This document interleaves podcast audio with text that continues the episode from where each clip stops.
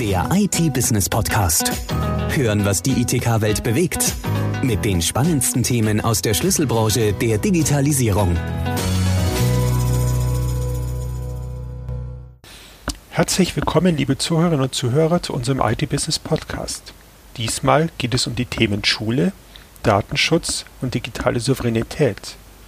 Mit dem durch die Covid-19-Pandemie erzwungenen Heilunterricht mussten sich die Schulen quasi im Zeitraffertempo digitalisieren, um die nötigen Voraussetzungen zu schaffen.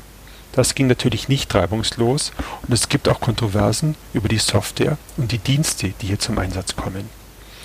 Unser Gesprächspartner dazu ist Harald Melcher, Managing Partner beim Beratungsunternehmen More to More, das sich intensiv mit der Digitalisierung im Bildungssektor befasst. Herr Melcher, erstmal vielen Dank für die Teilnahme an unserem Podcast. Wie sieht es denn derzeit aus mit der Digitalisierung der Schulen? Gibt es hier Fortschritte? Also auf jeden Fall. Was wir äh, deutlich wahrnehmen und zunehmend stärker wahrnehmen, äh, sind verschiedene äh, Bewegungen, sage ich mal. Äh, zum einen, es gibt insgesamt einfach mehr Endgeräte und damit äh, eine verstärkte Beschäftigung, das ist der Hauptträger meines Erachtens, mit dem Thema Digitalisierung in den Schulen. Wie setzen wir die Geräte ein? Brauchen wir die überhaupt? Wie setzen wir sie ein? Ähm, das Thema Schülergeräte läuft inzwischen sehr gut.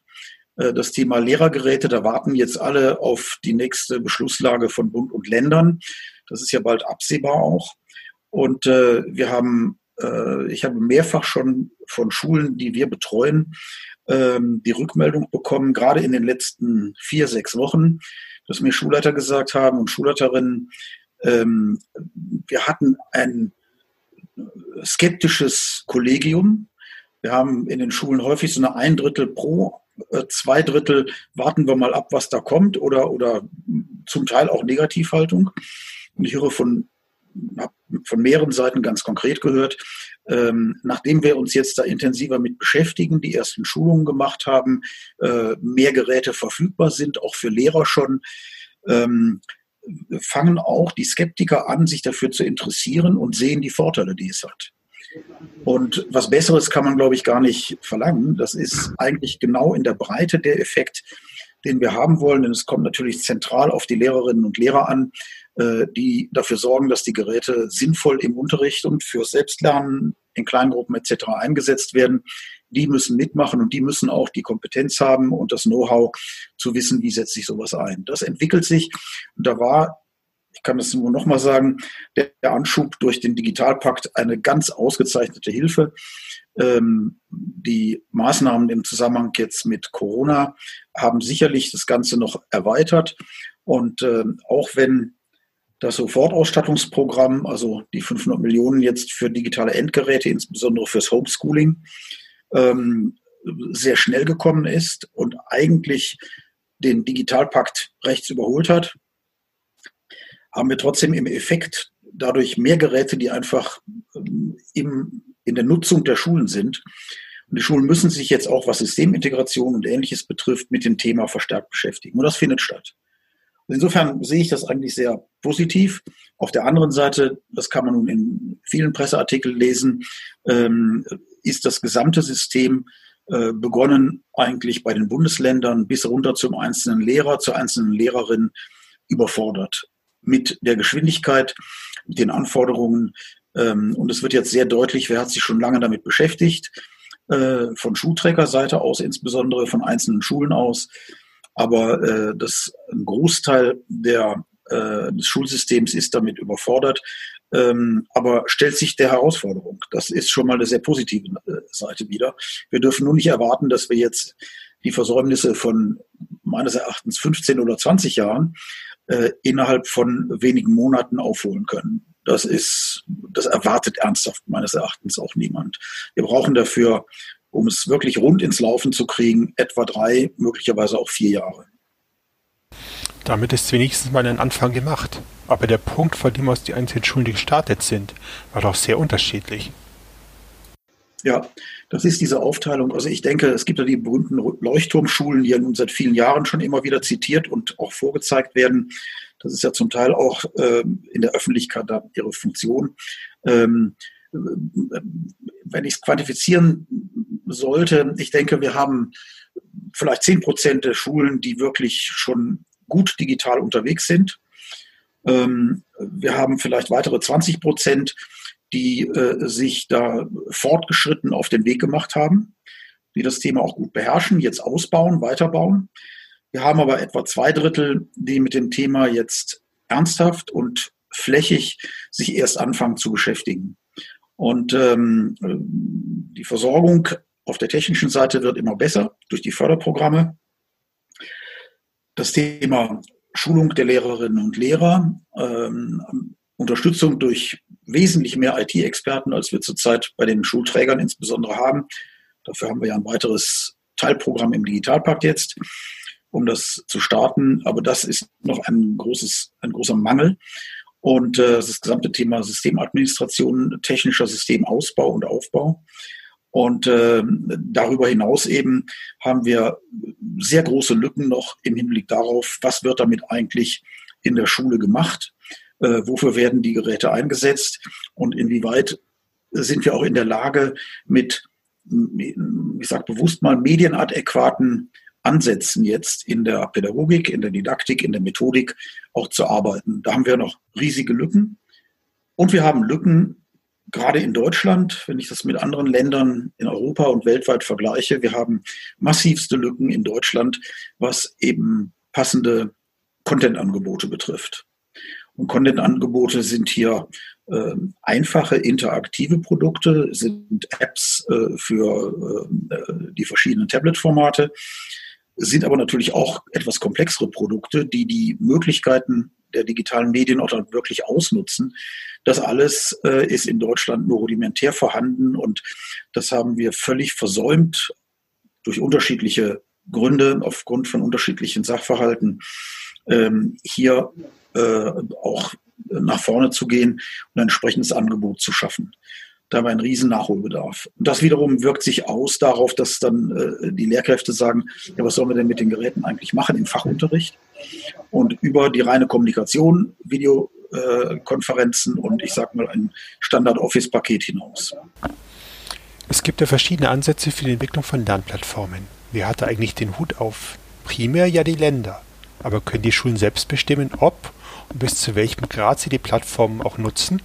Das ist eine sehr interessante und sicherlich auch eine zentrale Frage. Ähm, wofür brauche ich Lernplattformen? Also die Frage ist ja, brauche ich das denn überhaupt in jeder Schule oder ist das eher so ein schönes Add-on?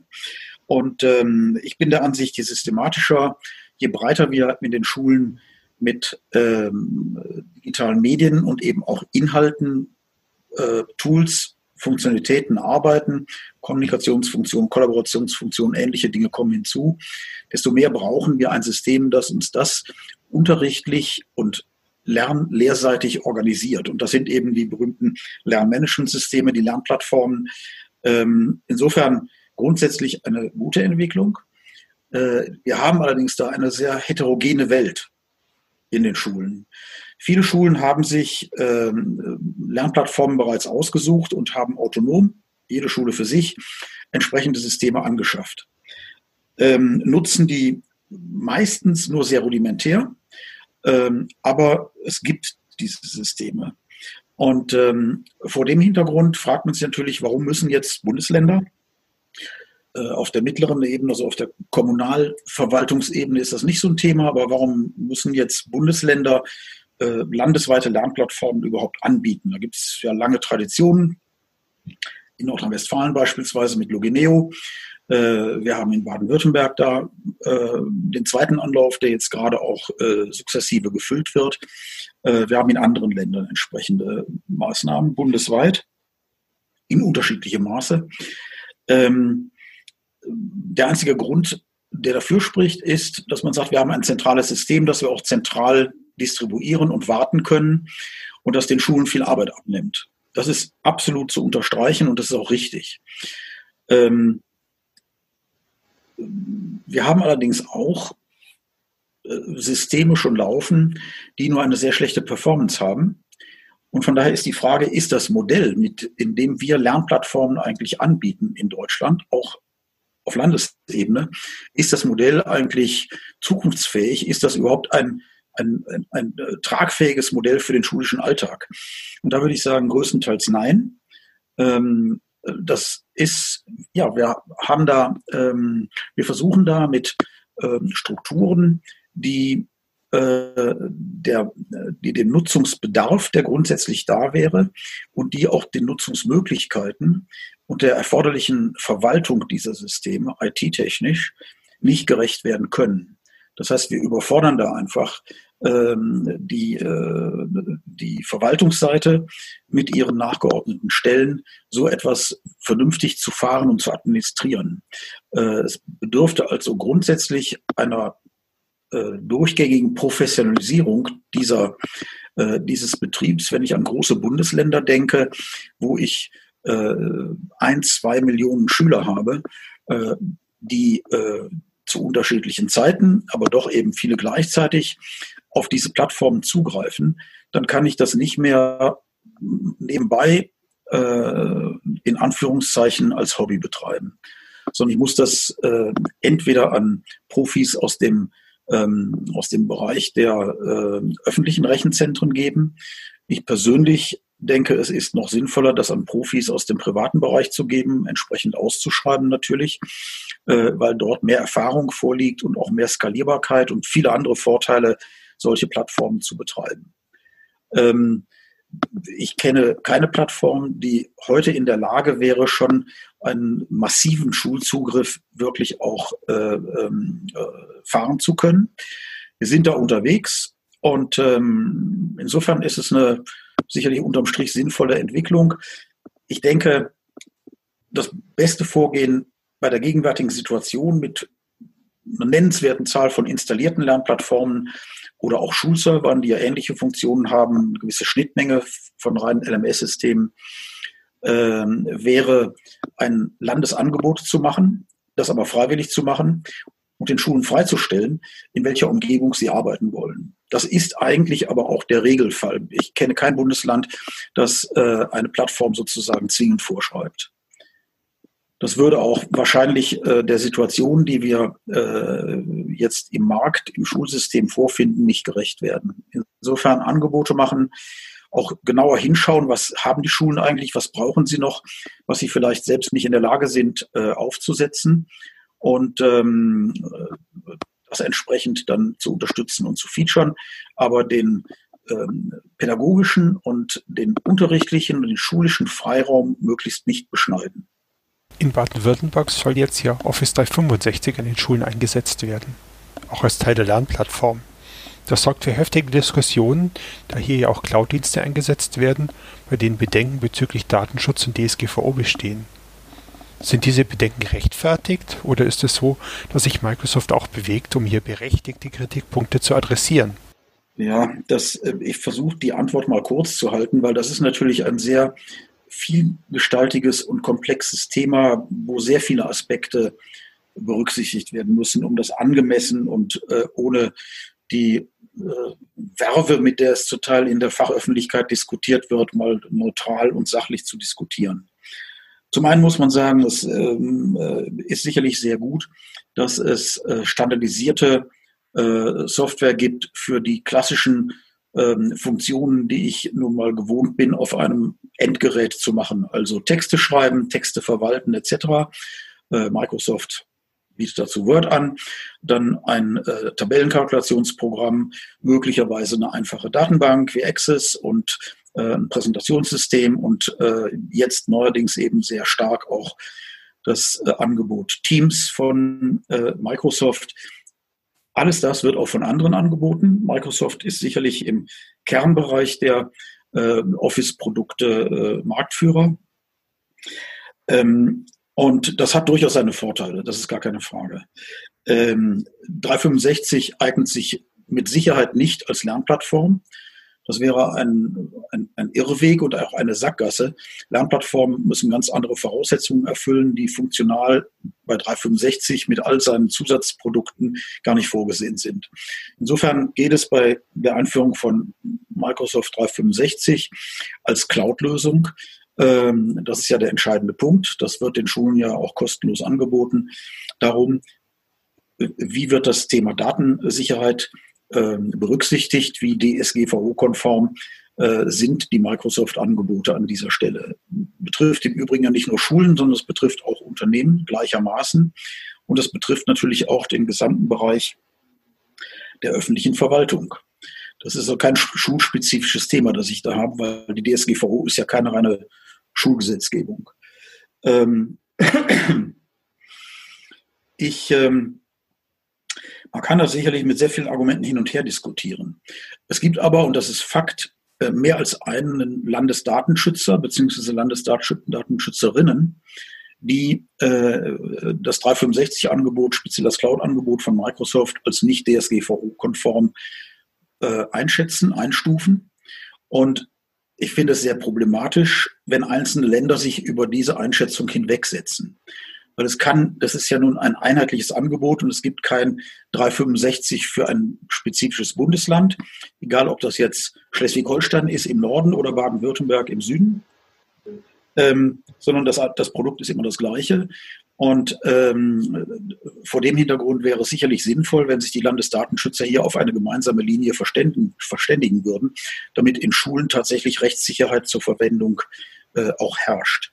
Nach meiner Einschätzung ähm, ist das Angebot von äh, Microsoft im Office-Bereich, speziell das Cloud-basierte, schließt Teams ein, nicht DSGVO-konform. Mhm. Und eben auch nicht, äh, die europäische Norm äh, ist ja GDPR und auch nicht GDPR-konform.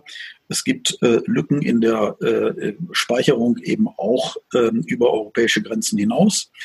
Und äh, Microsoft garantiert auch nicht, dass äh, hier tatsächlich ein harter Cut vorliegt. Wir haben zurzeit mit den USA, um die es hier geht, kein gültiges Abkommen zur Behandlung von ähm, Daten, die transferiert werden. Die Abkommen sind entweder gekündigt, ausgelaufen. Äh, also wir haben da eine, im Prinzip große Rechtsunsicherheit. Und wenn man das rein rechtlich beurteilen wollte, dürfte ich äh, die Microsoft-Produkte äh, in Schulen nicht einsetzen, weil sie eben nicht der Rechtslage entsprechen. Es gibt eine Gegenseite und die äh, machen das auch sehr schwierig. Wir haben nun mal eine breite Nutzung äh, von 365 insbesondere zu Corona-Zeiten jetzt auch äh, des Teams-Angebotes. Da haben sich viele Schulen sehr dankbar und auch sehr hilfreich, muss man sagen, bedienen können. Und dass sie das jetzt einmal fahren, möchten sie natürlich das auch nicht mehr lassen, insbesondere weil man bei jedem dieser äh, Video- oder, oder Ko Kollaborationstools erstmal eine gewisse Einrichtung machen muss für die Institution und die dann wieder zu erneuern ist mühsam. Und das hat äh, zur Folge, dass äh, Änderungen ungern vorgenommen werden. Es gibt DSGVO-konforme Lösungen. Ähm, die Namen muss man jetzt nicht nennen, aber es gibt sie, mehr als eine. Also es gibt da auch einen Wettbewerb, nicht nur einen, der als Alternative zu Microsoft dastehen würde. Ähm, es gibt äh, Open-Source-Produkte, die äh, DSGVO-konform sind, auch im Office-Bereich, im klassischen Office-Bereich. Ich habe also die Möglichkeit auszuweichen. Meines Erachtens zusammengefasst ist das Thema nicht ausreichend grundsätzlich von übergreifender Stelle behandelt worden. Wir haben hier, wir sind so ein bisschen dem, dem äh, Zwang des Handelns gefolgt in Deutschland und nicht erst seit Corona, nicht erst seit diesem Jahr, sondern schon etwas länger. Wir haben uns mit dem Thema ähm, nicht wirklich grundsätzlich genug auseinandergesetzt. Das ist ein schwelendes Thema, das auf vielen Konferenzen, Kongressen, auf Tagungen erörtert wird, ohne dass es dafür wirklich Lösungen gibt. Und es ist natürlich fragwürdig, was auch schon passiert ist, wenn äh, ein Landesdatenschützer sagt, äh, das Produkt von Microsoft, also Office 365, ist nicht DSGVO-konform und ein Minister setzt sich über dieses Diktum einfach hinweg. Das ist passiert. Und von daher müssen wir eigentlich meines Erachtens nicht mit äh, weiteren Pilotversuchen jetzt irgendwas ausprobieren, äh, sondern wir müssen eine grundsätzliche Regelung dazu finden. Das ist die einzig tragfähige Lösung. Ist der, der Pilotversuch in Baden-Württemberg geht meines Erachtens an dem eigentlichen Problem vorbei. Wobei es ja auch Datenschützer einzelner Bundesländer gibt, äh, die hier eine abweichende Meinung vertreten. Ihr Argument ist, dass Microsoft ja schon als Kritikpunkt genannte Vertragsbedingungen geändert hat, was aber in der Ablehnung gar nicht mehr berücksichtigt wurde. Naja, das ist jetzt so ein bisschen, äh, wir kommen jetzt genau in diese Detaildiskussion. okay. Äh, und äh, da kann man jetzt trefflich drüber streiten. Wir müssten jetzt die äh, Pro- und Kontra-Argumente im Einzelnen äh, uns anschauen. Wir müssten uns genauer anschauen, welche Änderungen hat denn Microsoft vorgenommen und wie weit reichen die denn eigentlich? Meines Erachtens wäre das Ganze, ähm, äh, also ich halte es nach meinem Kenntnisstand, das sage ich auch einschränkend, im Augenblick noch nicht für ausreichend, was Microsoft hier an Änderungen vorgenommen hat.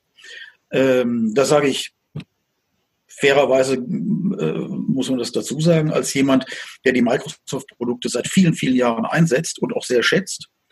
Äh, also ich bin bestimmt nicht ein Gegner von Microsoft und halte bestimmt nicht jetzt äh, völlig äh, ähm, äh, mit Scheuklappen nur Open-Source-Produkte hoch äh, gar nicht. Aber ich denke, wir haben hier einfach eine Sicherheitslücke, eine Regelungslücke und die muss geschlossen werden.